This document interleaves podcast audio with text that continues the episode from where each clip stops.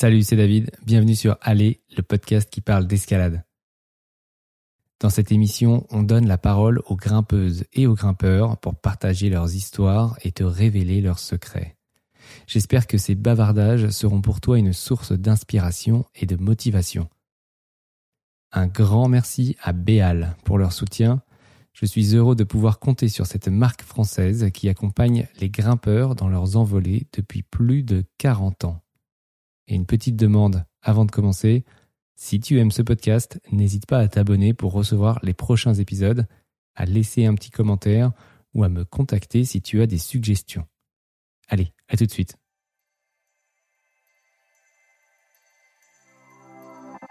Et c'est tellement dur d'arriver là que même si t'es épuisé et tout, tu vas tout donner et grimper au mental.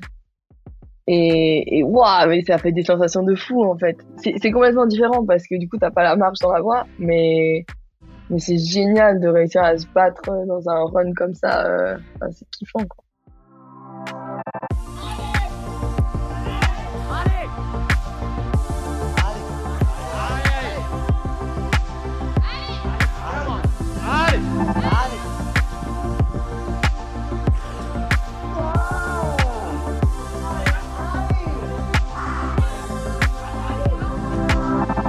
Hélène Le Ménestrel ne manque pas d'optimisme. Une chute catastrophique dans les Dolomites en août 2020 aurait pu la laisser paralysée. Elle reste un mois dans une chambre sans lumière et doit attendre un an pour réapprendre à marcher. Pendant sa convalescence, malgré les hauts et les bas, elle trouve l'énergie pour tout reprendre à zéro. Seulement deux ans après son accident, elle enchaîne Rêve de papillon, une voix qui avait été libérée par son père Marc 40 ans plus tôt. Elle qui considère l'action comme émancipatrice, va aussi mettre son énergie au service de ses convictions. Loin de se résigner face aux défis climatiques qui attendent sa génération, elle multiplie les initiatives pour encourager les grimpeurs à repenser leur mobilité et leur rapport à la performance. D'ailleurs, si le sujet de la mobilité douce vous intéresse, je vous invite à écouter les épisodes enregistrés avec Pablo Recourt et Nolwenn Berthier. Allez, bonne écoute. Salut, ça va et toi Très très bien. Donc tu es à Céuse Oui, je suis au pied de Céuse quoi et je, je vais monter cet après-midi là. Est-ce que Céuse c'est toujours ta falaise préférée? Oui, bien que ça ait un peu changé, euh, ça me demande énormément pour moi d'aller à Céuse maintenant vu que la marche est très exigeante pour ma cheville. Donc c'est un peu un luxe quoi que je me paye de, de y aller. Je peux pas y aller comme avant euh, autant. Donc, euh, c'est marrant parce que si tu m'avais demandé, posé la question il y a trois jours, je t'aurais dit ouais, non, maintenant euh, c'est plutôt Bioux ou des endroits comme ça, il faut moins marcher. Mais en fait, rien que d'avoir regrimpé ici deux jours, euh, je, ouais, suis amoureuse de cet endroit, c'est incroyable. Donc oui. Ouais, et puis en ce moment, c'est un peu la haute saison. Il y a, il quand même pas mal de, de monde en été. ça va, t'arrives à trouver de la place pour, pour tes projets? Ah oui, oui, tout à fait. Euh. Ben, encore, là, je pense que ça va changer à partir de la semaine prochaine, là, parce que, enfin, non, même à partir de cette semaine, les, ça va être les grandes vacances. Il devrait y avoir plus de monde, mais jusqu'à maintenant, ça allait encore. Euh. Enfin, voilà, je suis là depuis euh, trois jours, hein. J'ai pas non plus passé beaucoup de temps, mais, mais ça va encore. Et puis, en fait, ça fait partie de ces us. Tu vois, que, qu'il y ait du monde comme ça et de justement rencontrer tout revoir tous les copains au pied de la falaise et tout. Euh, moi, j'adore. Hein. Moi, j'adore. Yes, trop bien. Euh, tu as évoqué ta cheville et euh, bah, ça me fait ça me fait penser à, bah, ton accident qui a eu lieu il y a quelques années maintenant en Italie. Oui, alors c'est pas un sujet facile, hein. c'est pas un sujet facile. donc c'est il y a trois ans, en 2020, attends, on est en 2023, ouais, en 2020, dans les Dolomites. Et qu'est-ce qui s'est passé? Ben, en fait, je me suis vachée sur un python et euh, je l'ai testé. Et puis, j'étais au, départ d'une voie, là, la voie du poisson. Et du coup, j'étais vachée sur ce python que j'ai testé et qui tenait.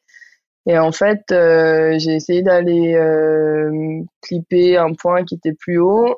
Et mes seins me dévachaient. Et j'ai un peu tiré le python vers le haut sans m'en rendre compte. Tu vois, comme c'était vaché dessus, et que je me suis dressée comme ça pour aller clipper un point plus haut, bah du coup je l'ai un peu bougé sans m'en rendre compte. Et du coup, quand j'ai voulu me rasseoir dans le baudrier, euh, ben, le piton, il avait bougé, et du coup, je suis tombée. Et je suis tombée de 5 mètres au sol, et puis après de 40 ou 50 mètres dans une pente. En fait, le pied de la face de la marmolada, c'est une espèce de mix de barres rocheuses et de pierriers. Et donc, j'ai dévalé euh, sur euh, des dizaines de mètres. Et, et voilà, ma, ma compagnon de cordée, elle est aussi tombée avec moi, du coup, parce qu'on était en cordée et euh, elle m'assurait, on n'avait pas fait de relais euh, avant de commencer la voie. J'ai appris après que, que c'est une bonne chose à faire euh, au pied de cette voie-là. Et donc, elle est tombée aussi avec moi. Heureusement, elle a eu, elle a eu des blessures moins graves que moi et maintenant elle va bien. Et, et voilà, on a eu chaud, hein. On a eu chaud. Moi, j'aurais vraiment pu, euh, enfin toutes les deux en fait, on a vraiment pu mourir ou, ou être euh, paralysé. Donc on s'en sort plutôt bien au final. Yes, tu t'en sors plutôt bien. Ça a été un, ça a été un long process de, de rétablissement. Ça n'a pas été, euh, ça a pas été facile. Ouais. Bah j'ai, j'ai pas marché pendant un an. Donc ouais, ça c'était chaud quand même c'est chaud et c'était pas juste euh, attendre en sachant qu'au bout euh, ça allait bien se passer. Il y avait quand même des grosses incertitudes qui sont toujours là d'ailleurs. Mais ouais. Et donc euh, ouais, donc physiquement tu as été très impacté. Mentalement, comment tu te comment tu t'es senti après? Ben ça a été un super long processus, tu vois, avec différentes phases et tout. le, tout début post-accident, c'était pas forcément le plus dur le premier mois là. En fait, j'avais aussi une commotion cérébrale. Du coup, je suis restée dans, dans une chambre euh, avec peu de lumière pendant un mois là où je pouvais pas lire, je pouvais pas regarder des écrans, je pouvais pas écouter de la musique et tout. Je vais vraiment mettre mon, mon cerveau aussi au repos pour, euh, pour la commotion. Et au final, là, bah, je dormais beaucoup et, et mes proches, ils ont été incroyables et tout j'avais beaucoup de soutien, beaucoup d'amour. Donc ça, ça n'a pas été la phase la plus dure. Tu vois, je me suis sentie très aimée, très soutenue, euh, très chanceuse d'être en vie. Par contre, après, euh, ça a été plutôt le moment de sept, sept mois après. Là, euh, j'ai appris que que je devais me faire réopérer. Et là, en fait, voilà, j'ai j'ai un peu couru d'un chirurgien à l'autre pour avoir des avis, pour prendre une décision et tout. Et ça, c'est vraiment un moment extrêmement difficile. Euh, et après, plus tard, euh, cet hiver, donc deux ans et demi après, j'ai vraiment, euh, en fait, donc maintenant je vis avec une douleur chronique et il y a des phases où juste ça devient trop, ça devient omniprésent. Et c'est ce qui s'est passé cet hiver où ça m'a, ça m'a vraiment atteint euh, psychologiquement. Et en fait, je pouvais, ouais, ça m'omnibulait, quoi. Je pensais plus qu'à ça. enfin, pour aller en cours, j'avais mal à la cheville, quoi. Enfin, on parle pas de, d'avoir mal en montant à Céus. Là, on parle de, de marcher euh, deux kilomètres euh, ou un kilomètre dans Marseille. Voilà, il y a des phases en fait. Il n'y a pas eu un moment où je peux me dire voilà, je me suis senti comme ça. C'est vraiment un long processus dans le temps où il y a des des différentes émotions qui qui s'entremêlent quoi. Yes. Et, euh, et récemment, pour la première fois, tu es retourné dans les Dolomites. Euh, c'était, c'était ouais, c'était la, c'était la première fois après cet accident? Non, alors euh, j'y suis retournée plein de fois dans les Dolomites, même assez tôt. Euh, par contre, j'avais pas refait de grande voie là-bas. En fait, je travaille là-bas, donc j'y vais quatre ou cinq fois par an. mais bon, j'avais pas. Enfin, si, j'avais fait une grande voie l'année dernière, mais vraiment un truc très facile en CISA avec des spits et tout, vraiment bien. Enfin, tu vois, 4-5 longueurs, pas très dur. Et là, bah ouais, on a fait une grande voix euh, un peu plus, euh, un peu plus exigeante. Euh, et ça s'est trop bien passé je suis trop contente. En fait, c'est la première fois que je me sens vraiment bien dans les Dolomites. Et bah, ça a pris du temps. C'est un endroit immense où il y a des murs immenses de partout qui t'assaillent comme ça. et aussi, les gens sont différents. La culture est même très fermée. Moi, j'ai grandi à Barcelone, j'habite à Marseille une meuf du sud, tu vois. et là-bas, euh, c'est quand même pas pareil. Euh. Ouais, ça prend du temps de créer des liens avec les gens et tout. Et là, pour la première fois, je me suis sentie bien là-bas, donc euh, c'est trop cool. Ouais, génial. Bon, on sent quand même. Bah, tu reviens quand même de loin, quoi. C'est c'est génial que tu puisses revivre des expériences positives dans ce bah, dans ce lieu. Et, et en plus, c'est un lieu qui est un peu chargé d'histoire, non? Parce que il y a déjà ton ton grand-père qui qui grimpait dans les Dolomites. Et toi, t'es la, la troisième génération donc à, à y retourner, c'est ça? Ouais. Ouais, alors c'est un peu sauté une génération. Hein. Mon père, il a jamais grimpé dans les Dolomites. Euh, parce que, en fait, mon grand-père, il faisait de la montagne. Et puis, du coup, il a, il a un peu initié, euh, enfin, déjà, quand, quand il avait 22 ans, il allé dans les Dolomites, il a fait euh, la Comity, il a fait la Brandler, euh, je crois, il a fait, euh, ouais, il était dans les, enfin, dans les 20 premières répétitions de ce genre de voix qui aujourd'hui sont des, des grandes classiques, tu vois. Et, et puis après, en fait, il a, il a transmis ça à la montagne à mes, à mon père et mon oncle et ma tante. Sauf que lui, euh, ben, en fait, quand il y a eu la tragédie du Freinet, euh, il a perdu plein de ses potes et donc ça a vraiment traumatisé et il s'est dit bon moi j'arrête vraiment la haute montagne. Donc euh, pas longtemps après qu'il soit dans, la... dans Dolomites. Ah la, la, tragédie du Freinet, tu tu connais pas?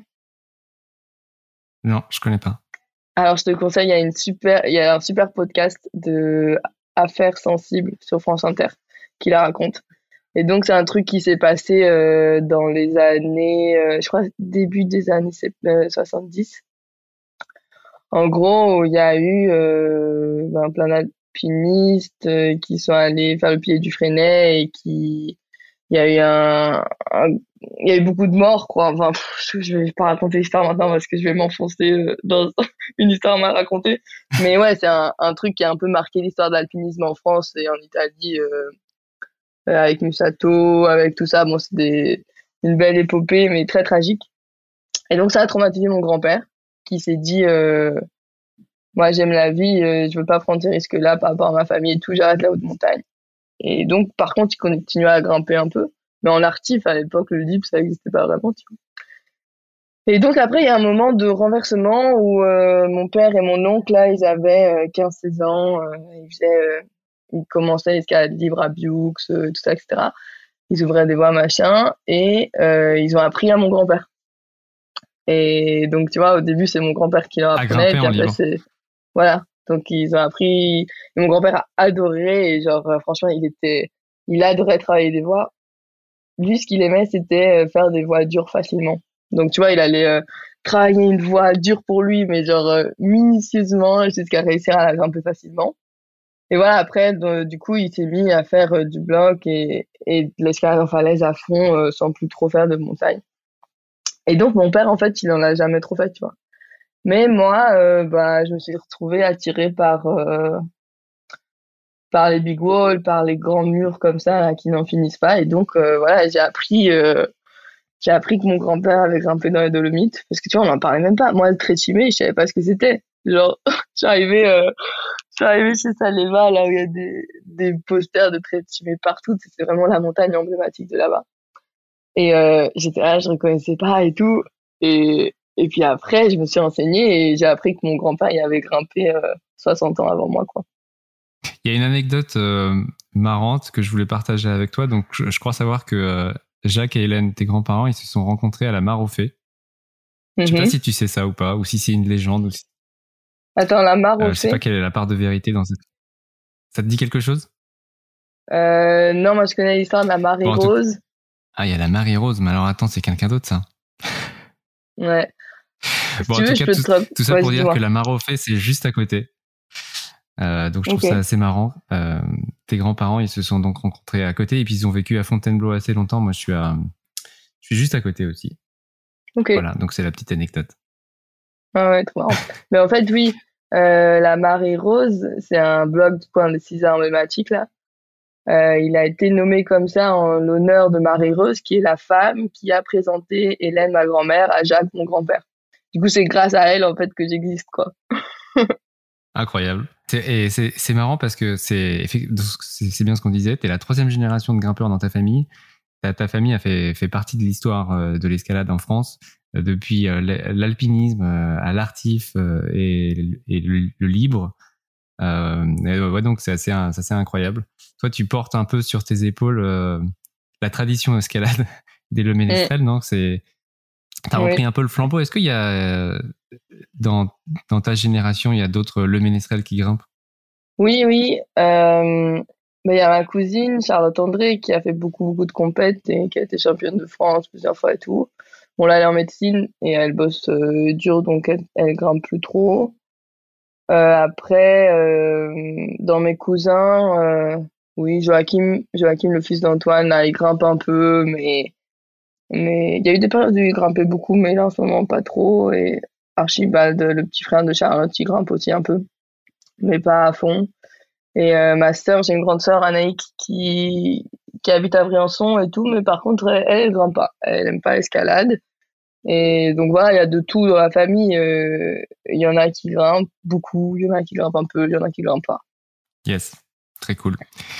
Euh, pour en revenir à toi, tu as grandi en Espagne. Comment c'est comment c'est arrivé ça?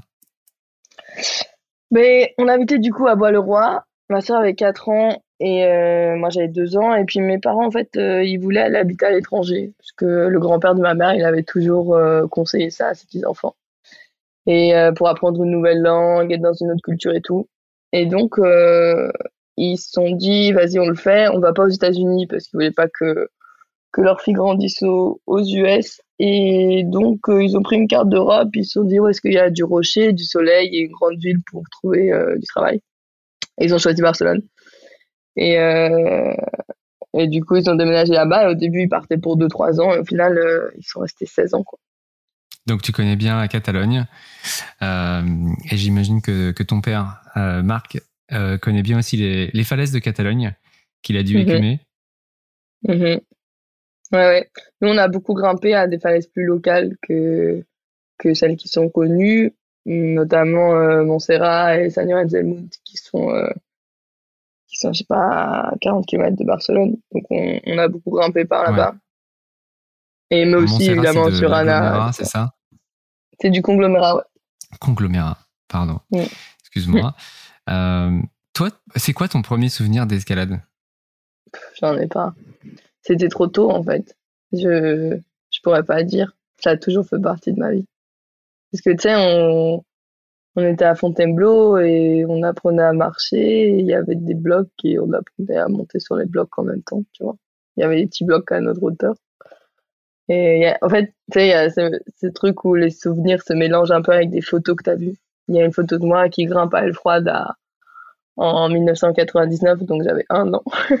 Et donc, euh, oui, je m'en souviens pas, c'est juste que la photo, euh, elle m'est restée imprimée, mais je, je pourrais pas dire. Mon premier souvenir de grimpe, c'est, c'est trop loin. Ouais, pour toi, ça a toujours euh, fait partie de ta vie, c'est entremêlé à, à tes souvenirs. Euh, moi, je voulais aussi te, bah, parler d'un endroit que je connais euh, un petit peu et auquel je pense que toi, tu es aussi attaché, c'est Biux. Est-ce que tu peux, euh, enfin, qu'est-ce que qu'est-ce que ça t'évoque ce, lieu?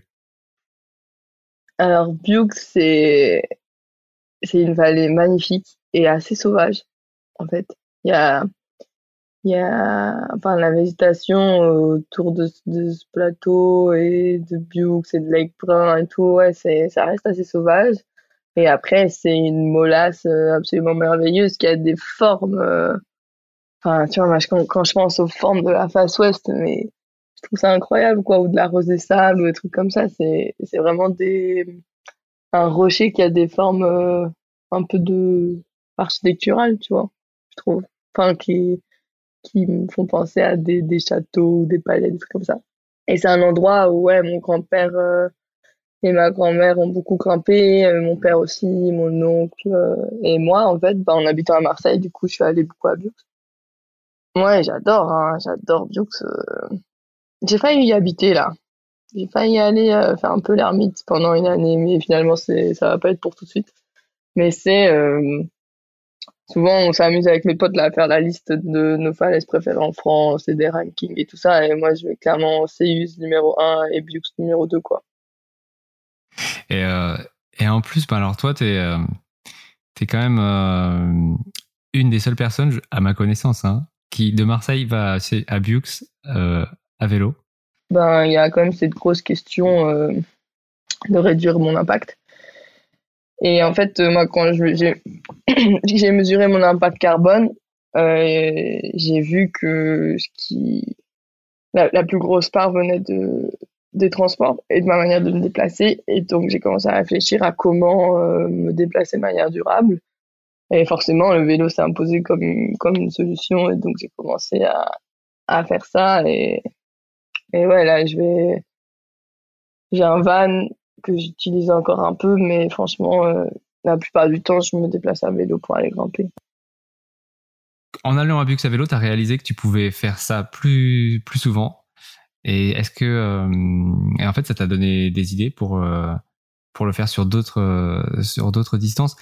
en avril dernier, tu as, fait, as visité sept, sept grandes villes européennes pour un, pour un projet de, de vélo et escalade. Ouais, donc au final, on a fait quatre grandes villes. Euh, le projet s'appelle You Possible et l'idée, c'est de, de faire des crash tests et de aller dans des grandes villes d'Europe où il y a minimum un million d'habitants et d'aller grimper depuis le centre-ville à vélo sur le temps d'un long week-end.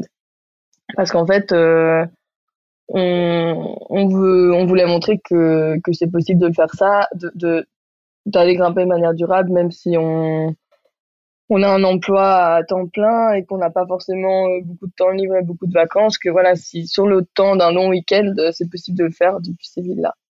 Et donc, euh, Possible, c'est le, le trip qu'on a fait, mais c'est aussi une plateforme en fait pour euh, accueillir et faire grandir cette communauté de pratiquants de sport outdoor qui se posent la question de de la durabilité de leur pratique et qui ont envie d'avoir une pratique plus durable.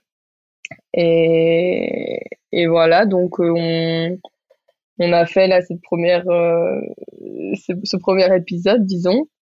Et, et voilà, c'était une sacrée aventure. On a beaucoup appris, on n'a pas beaucoup grimpé au final. Vous êtes allé où? Donc on a commencé par Bruxelles. On a commencé par Bruxelles et là on a fait 100 km euh, jusqu'à Freyr, le centre de l'univers. Et on a évidemment, on s'est pris la pluie belge là on n'a pas énormément grimpé à Freyr. On a quand même eu un jour de beau à la fin. Après, on est allé au Luxembourg. On devait aller euh, au Royaume-Uni, mais on a eu une galère de train. Donc, on a changé, on allait au Luxembourg. Et de là, on allait grimper à Berdorf. Donc, à Berdorf, il y a des murs de grès euh, absolument magnifiques dans une forêt. là. Euh, ça, c'était trop bien. On a bien grimpé et tout. la météo était, était beaucoup mieux que qu'en Belgique. Après, on allé à Vienne, en Autriche. Et là, quand on était dans le train, on a pris le train de nuit de d'Allemagne à, Vienne. Et en fait, quand on s'est réveillé, Simon, il a commencé à regarder euh, les stories de ses potes sur Instagram et il a vu que tout le monde allait skier. En fait, il avait énormément neigé et donc il avait neigé à, à 500 mètres et nous, on allait grimper à un spot qui était à 800 mètres. Et bon, on est quand même allé, tu vois, on a quand même fait la mission vélo et tout. Et là, on est arrivé, évidemment, genre, il y avait plein de neige, les murs étaient trempés et tout. Donc, on a fait depuis le tour, on est rentré euh, bredouille. Ah, vous avez mis les chaînes Non, pas les chaînes, parce qu'heureusement, euh, les routes qu'on a pris à vélo étaient déneigées. Mais par contre, j'ai jamais eu aussi froid de ma vie. Hein. C'était horrible, genre vraiment de, de descendre à vélo par un degré. Euh, genre, sais pas, à 40 km heure, mais vraiment, j'ai tellement froid. J'ai si froid. Et donc, ensuite, après Vienne? Après bien, on allait à Naples. Euh, et là, c'était euh, c'était le bonheur parce qu'il faisait chaud.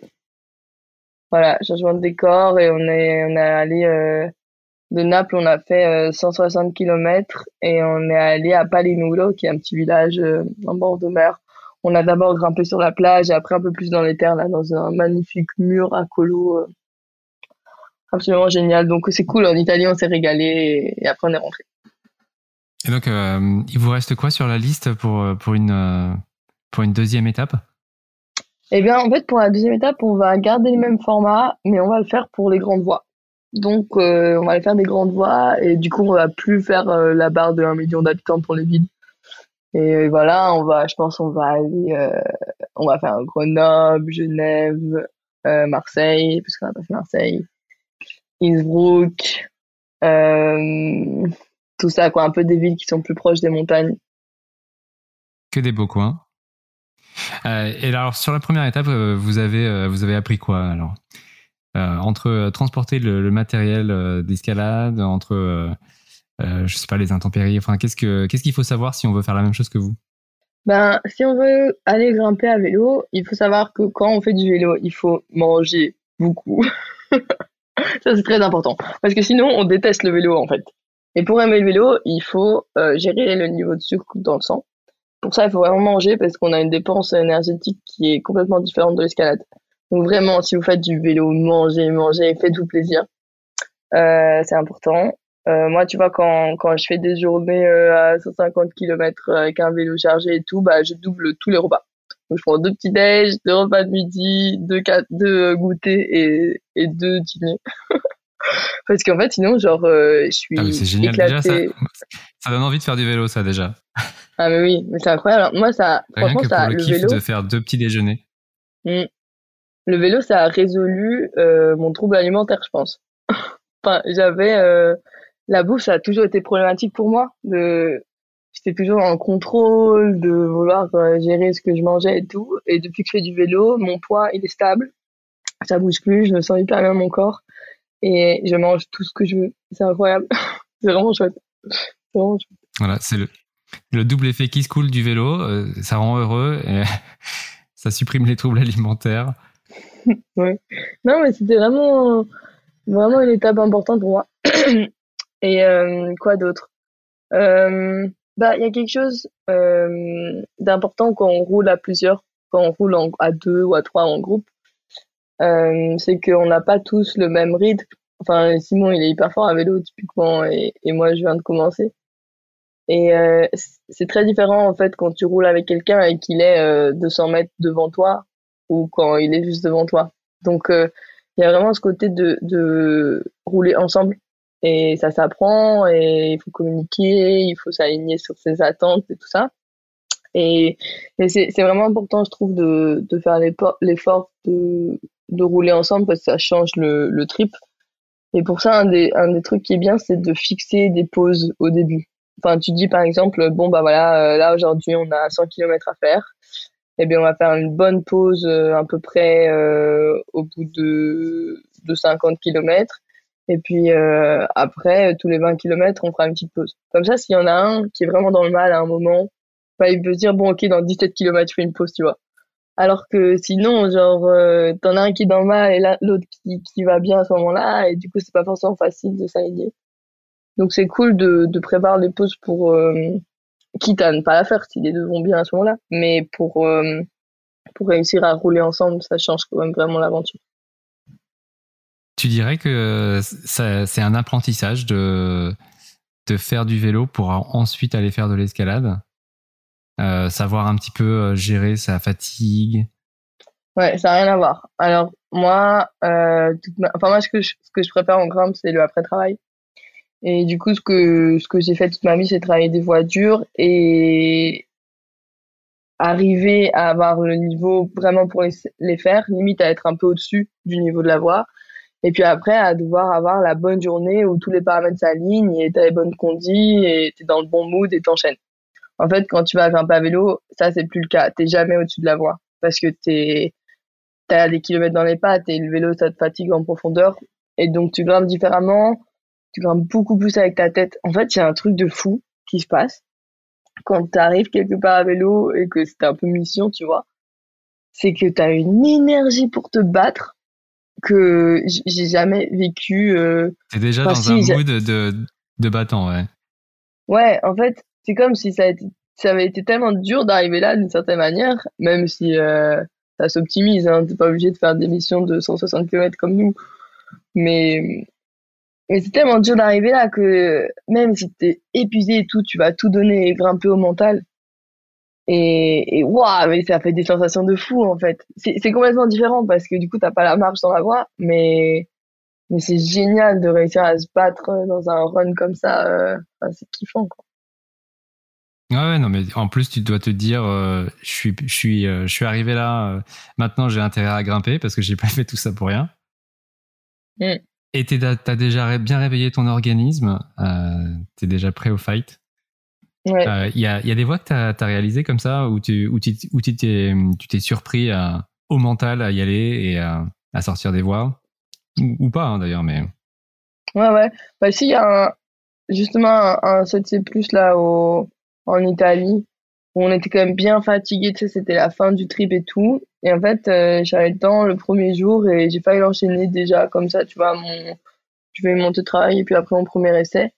Et juste, en fait, je me battais, mais énormément, alors que c'était euh, en style, euh, tu vois, un truc à colo, genre des verres et tout, pas forcément mon style de prédilection. Moi, je suis un peu une quiche en colo, même si j'apprends. Et pourtant, genre, juste, j'ai réussi à me battre de ouf. Et, et la fois après, je suis retournée, j'ai enchaîné. Après, je me souviens aussi d'être à la Bux en juillet dernier, là, en pleine canicule. Ah oui. Donc, il faisait 40 degrés. ouais. Et mais franchement, j'ai cru que j'allais mourir sur mon vélo. Hein. C'était euh, c'était super dur. Mais je me suis dit, vas-y, je le fais à vélo cette fois parce que euh, j'avais rendez-vous avec la fabrique verticale là, pour faire un, un interview. Et je me suis dit, c'est cool si c'est le jour de l'interview. En plus, euh, je, je fais les choses comme je les fais d'habitude. Et donc, je me fais la mission vélo et tout. Vraiment, je mets hyper longtemps parce que j'ai 38 degrés. Genre, j'avais un peu des hallucinations, tu vois. Je voyais le ciel, il était noir tellement j'avais chaud et tout. Et là, j'arrive à Bio. Je me, je fais une bonne pause et tout. Et après, euh, après, je suis allée dans le rêve de pape. Et euh, j'ai mis des super runs. J'ai pas enchaîné ce jour-là, mais j'ai mis des super essais, tu vois. Juste parce que J'étais trop heureuse d'être là et fière. En fait, il y a aussi l'aspect endorphine. Hein. Donc, euh, à partir du moment où tu fais une heure ou une heure et demie de vélo, tu as quand même déjà des endorphines dans le corps. Et du coup, tu es heureux et tu es détendu, tu es un peu défoncé comme ça. Tu un peu sur un nuage. Ouais. Et, et donc, ça fait que cette espèce de, de pression que tu peux avoir en grimpe des fois, de vouloir vraiment enchaîner tout, ben, euh, t'es es, comme directement dans le bon mood, quoi. Ça, c'est cool. Ouais, ouais, ouais t'es quand même bien euh, plus réveillé que si tu avais fait une heure et demie euh, dans la voiture euh, et t'as pas bougé ton corps. et ouais, et, et, rêve de rêve de papillon, tu l'as, t'as fini par l'enchaîner en plus. Ouais, je l'ai fait après en C'était une journée où tu étais arrivé en vélo d'ailleurs? non, c'était à Biux là pour une semaine. Et du coup, on dormait, on dormait sur place dans dans la maison de ma tante là. Donc euh, bon, on était venu à la falaise à pied, mais, euh, mais j'avais pas fait de vélo ce jour-là. Ouais. Euh, bah, t'as fait le, as fait donc le papillon. Tu t'es transformé en papillon. C'est, c'est ton oncle hein, qui avait, qui avait équipé la voie? Équipé, je crois qu'ils l'ont équipé avec ensemble Antoine, JB et Marc. Et après, c'est mon père qui a fait la première. Donc Antoine Le Ménestrel, JB Tribou. Et tu as aussi, euh, tu, euh, bah, tu, tu, continues de, de, euh, de, répéter des classiques de, de Bux. Tu as aussi fait Shuka, mm-hmm. qui est aussi une, une voix importante pour, pour Marc et Antoine. Et dont le, le premier mouvement, donc c'est traction, c'est ça, sur un bidon Ouais. Que en fait, genre, évitaient. ouais, c'est marrant, ça, c'est une histoire de carte encore. Mais ouais, tu pars comme ça. Euh, moi, vraiment, je suis sur la pointe des pieds et j'ai main droite dans un lit comme ça. Et là, il faut, faut se tracter d'un bras et traction d'un bras parce que je fais pas la traction d'un bras et j'arrive à faire ce mouvement. Mais bon, bref. Tu sautes, tu tractes et tu vas chercher un bi comme ça en no-foot. Et là, t'as encore deux moves en no-foot. Et puis après, t'arrives à mettre le premier pied de la voie.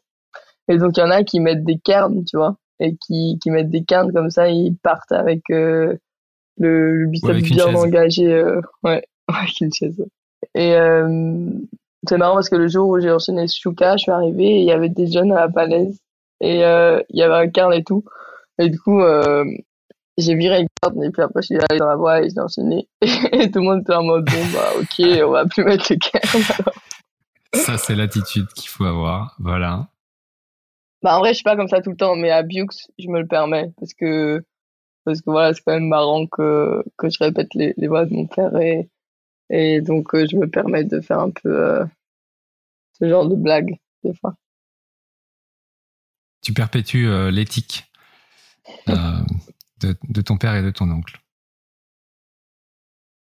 ah mince, je voulais te dire un truc, mais, ah, mais d'ailleurs oui, c'est ça en fait, c'est que tout ça, ça s'est fait, enfin ces, ces voix, ça s'est fait après ton accident. Euh, Shuka, je l'ai fait avant mon accident. Je l'ai fait en, en mars 2020.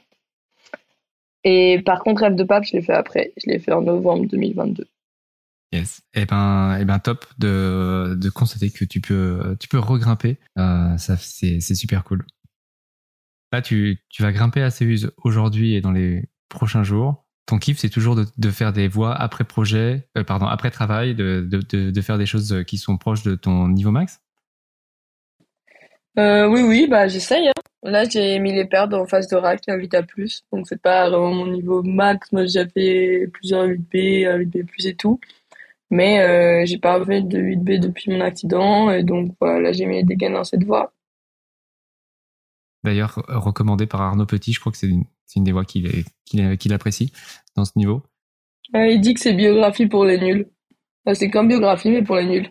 Ce qui est hyper arrogant, ça m'énerve un peu d'ailleurs, parce que faire du vita c'est quand même pas être nul, je pense. Mais euh, mais voilà, euh, c'est absolument magnifique. C'est un mur bleu là, euh, un peu un peu un peu plus déversant que 2001, avec des bonnes prises et, et de la très très belle escalade. Et sur 40 mètres aussi, comme comme biographie, c'est une grande envolée? Ouais, 30 plutôt. C'est pas aussi grand, c'est plutôt 30 mètres, mais oui, oui, il y a bien de quoi euh, en profiter. Ouais, du coup, tu retrouves euh, assez vite, tu retrouves tes, euh, tes potes. Arnaud Petit, lui, il habite plus à Céuse maintenant. Hein, c'est, il a fait. il, je crois qu'il est à Bux, mais de toute façon, il n'est pas souvent en France. mais tu retrouves aussi. Il y a Mélissa Leneve, non? Là, Mélissa, elle, elle, est blessée en ce moment, donc elle n'est elle est pas ici. là, je suis avec deux amis américains, Jonathan Sigrist et Shenia que j'ai rencontré quand j'étais aux États-Unis. Hein. Et du coup, là, je suis avec eux, je suis chez eux d'ailleurs à Gap et, euh, c'est trop cool, on grimpe ensemble. Puis j'ai, retrouvé les, les, les, copains locaux, tu vois. Il y a une chouette team qui habite à Sigoyer ici et qui grimpe euh, très souvent à Bah, salut à Jonathan. Tu lui dis euh, qu'il apprenne vite le français, comme ça je pourrais l'inviter sur le podcast. Faut que tu sois patient, je pense. Ouais, ouais, c'est, c'est clair. Il y a, euh, il y a aussi un spot. Euh, en fait, la, première fois que je t'ai vu grimper, c'était sur un, sur un spot euh, français qui s'appelle la Sainte-Victoire. Ça doit te rappeler des bons souvenirs parce que c'était avec Hélène. ah ouais, je, trouve que c'est bah, c'est une des c'est une des vidéos les plus touchantes que j'ai vues. tu vois, toute, toute vidéo d'escalade confondue. Je me demandais du coup comment va Hélène et si elle grimpe toujours. Ah, c'est génial. Je suis trop contente que ça t'ait plu. Euh, Hélène, euh, c'est difficile en ce moment parce qu'elle s'est fait opérer de la cheville, elle a une arthrodèse euh, en avril et donc c'est une convalescence difficile et douloureuse. Donc voilà, mais mais bon, elle est elle est très très forte mentalement et elle a vraiment envie de pouvoir regrimper, de pouvoir remarcher sans avoir trop mal et tout. Donc voilà, on a, on se voit très souvent. Hein. Je suis très très proche de ma grand-mère. C'est d'ailleurs une des raisons pour lesquelles je suis venue habiter à Marseille. C'est pour la voir souvent. Et donc, euh, donc là, euh, on a prévu de peut-être aller grimper ensemble fin juillet, tu vois. Donc euh, voilà, on espère que ça va marcher et que qu'elle pourra, euh, qu'elle qu'elle ira assez bien à ce moment-là. Mais ouais, c'est pas pas facile. Pas facile. Et en fait, c'est assez fort parce que du coup l'arthrodèse c'est l'opération que moi j'ai j'ai essayé d'éviter avec mon chirurgien et les médecins qui me suivaient tout. Donc euh, ça nous rapproche aussi tu vois on a un peu la même douleur. J'ai un peu la même cheville que ma grand-mère qui a 92 ans en termes d'arthrose et tout ça. Bon peut-être pas autant mais mais voilà. Donc euh, ouais c'est pas facile mais elle est forte et elle va y arriver. Et on va essayer de regrimper ensemble bientôt Ok, eh ben, bon rétablissement.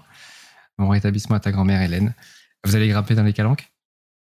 Non, non, il fait trop chaud dans les calanques en juillet. Je pense qu'on ira euh, soit à Bioux, au Rift Lake Brun, là, un nouveau secteur facile, soit peut-être à Froide, euh, pour voir un peu ce qu'elle a envie, ce qu'on peut faire. Ok, super.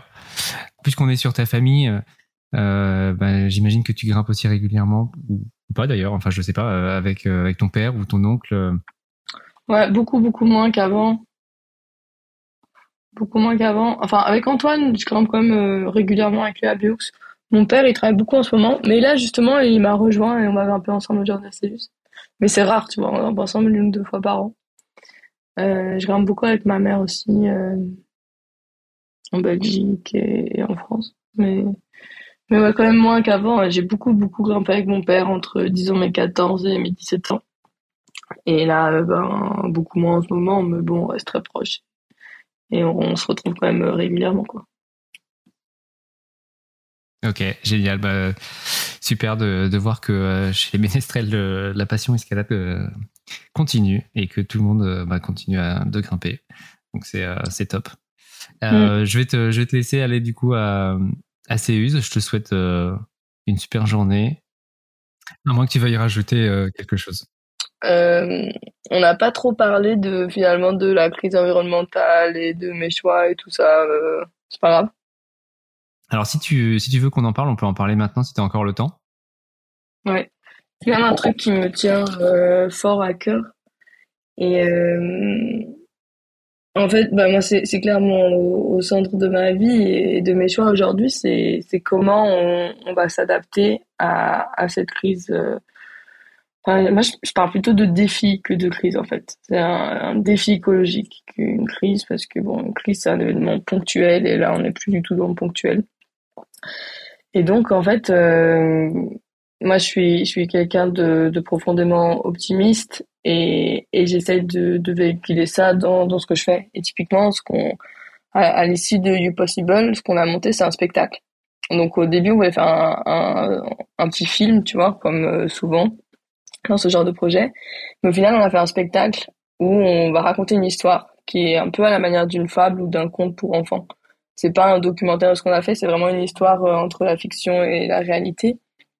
Et donc, euh, l'idée, c'est qu'il y ait une, morale sous-jacente euh, qui se divise en trois parties, mais qui, qui est comme ça assez, assez libre à l'interprétation pour que chacun puisse interpréter ce qu'il a envie et besoin à ce moment-là. Mais il y a, y a trois messages qu'on essaie vraiment de faire passer. Et le premier, c'est que la manière dont on réagit à ce qui nous arrive est notre plus grande liberté. Donc en fait, le, le, défi écologique là, ça nous ça nous met face à des, des contraintes et des choix à faire qui qui sont pas forcément choisis. Enfin surtout ma génération et tout, on n'a pas forcément euh, pris les décisions euh, des boomers ou des hommes euh, de ouais voilà de 60 ans blancs qui ont le pouvoir en ce moment. Et et par, donc on on n'est pas forcément libre par rapport à ce qui nous arrive, mais à notre manière de réagir à ça, là, on est libre. Et donc euh, ça, c'est quelque chose d'absolument merveilleux en fait. Et il y a dans, dans un cadre de limite, de contraintes, typiquement moi, quand, quand j'ai choisi de plus prendre l'avion, bah, avec le monde, il est beaucoup, beaucoup, beaucoup plus grand maintenant. Ça veut pas dire que si je rêve d'aller à Madagascar, je vais jamais y aller. Justement, c'était vraiment mon rêve. Je vais peut-être y aller autrement. Mais et c'est pareil avec le choix de se déplacer à vélo en fait en train à vélo c'est que c'est une liberté de choisir de faire ça. Et, et en fait euh, ça ça mène au, au deuxième pilier de notre message c'est que l'action est émancipatrice. En fait en France beaucoup moi je remarque et je ressens une une résignation coupable ou une action inquiète. Tu vois on est là on se sent coupable et tout il y a beaucoup d'attentisme ouais. ouais, on n'arrive pas à réagir, on n'arrive pas à se mettre en mouvement et tout.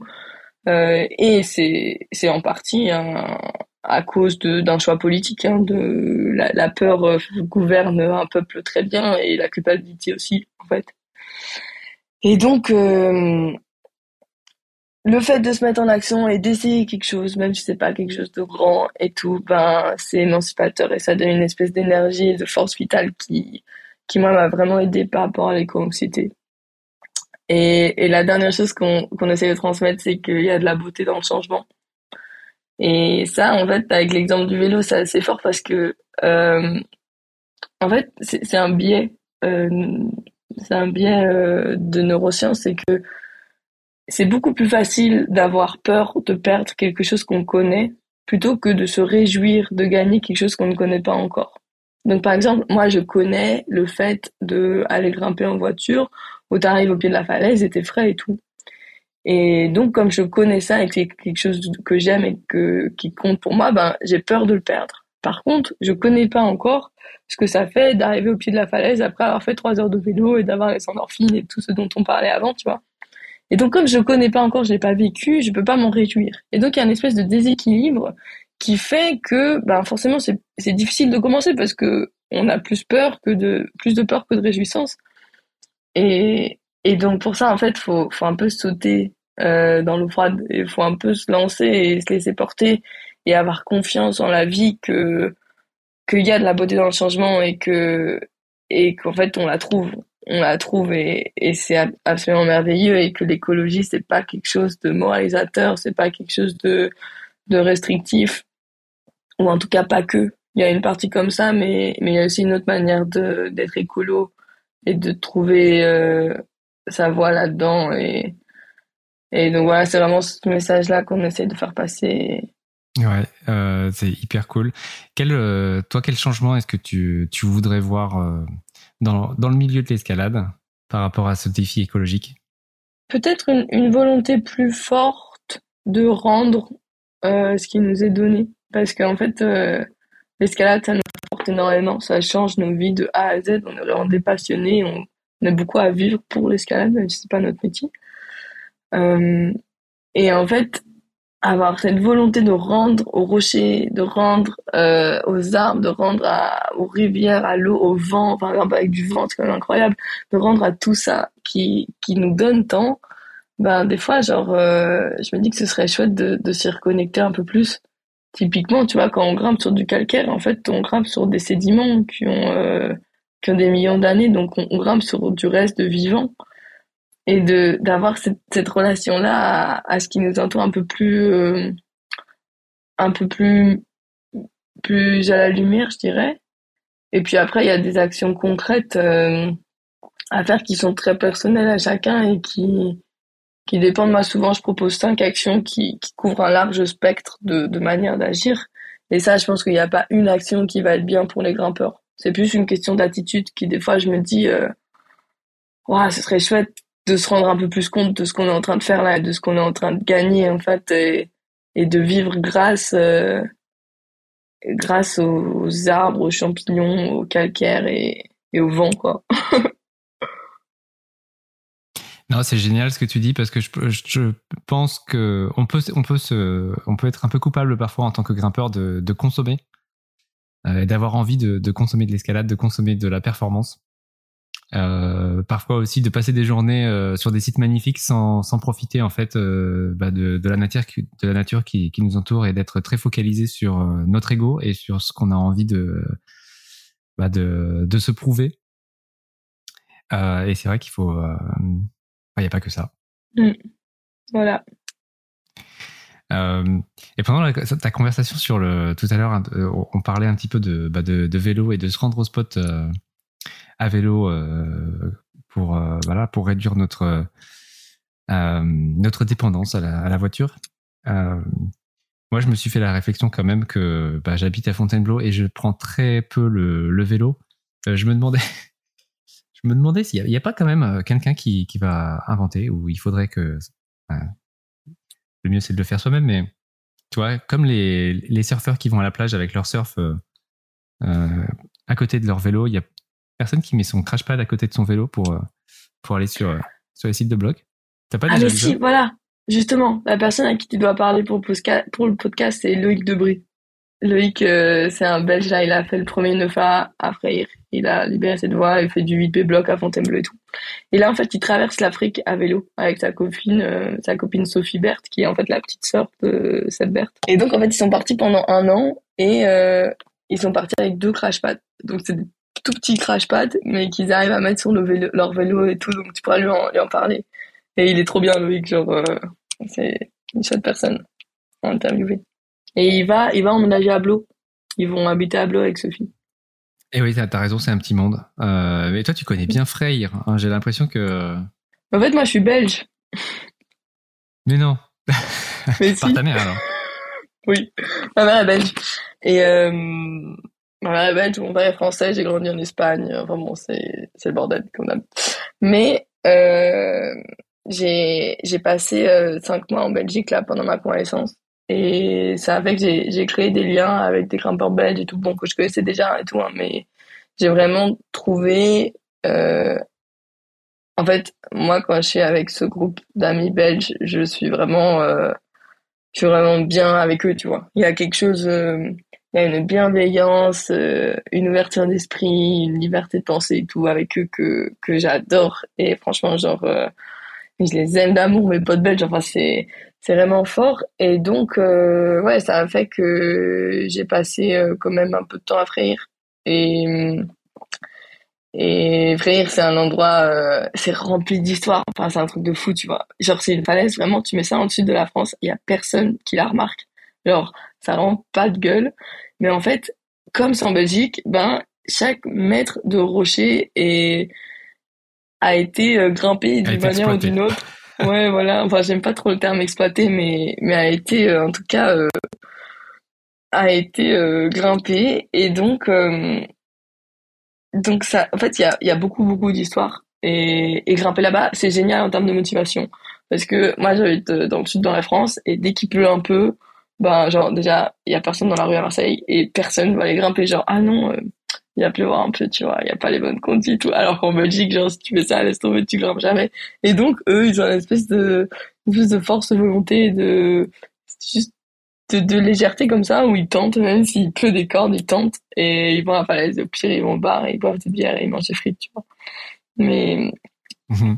voilà, ça, j'aime beaucoup, je trouve ça chouette de, de avoir la motive de braver le vent, la pluie, euh, tout ça, et d'aller quand même grimper plutôt que de faire un peu les snobs, euh, tu sais, de, de franchouillard, en mode non, euh, il y a deux degrés de trop, de, pas assez, j'ai pas envie. ouais, franchement, faut y aller une fois. C'est vraiment une expérience de grimper à frère. Faut, faut, faut le faire. Faut le vivre. bon bah, merci beaucoup. Moi, je vais aller grimper. Yes. Bah, profites-en bien. Moi, je vais aller travailler. voilà. Ok. bah, bon courage. Bonne journée. Merci beaucoup, Eline. Merci d'avoir écouté cet épisode jusqu'au bout. J'espère que tu as appris plein de choses. Avant de se quitter, je voulais juste te dire un truc. Ce podcast, je le fais pour le plaisir de partager des histoires avec toutes les grimpeuses et tous les grimpeurs qui sont obsédés de cailloux. Si tu as aimé, pense à partager avec tes potes, à t'abonner et à mettre 5 étoiles sur Spotify ou une appréciation sur Apple Podcast. Ça m'aide à faire connaître l'émission et à aller dénicher de nouveaux invités.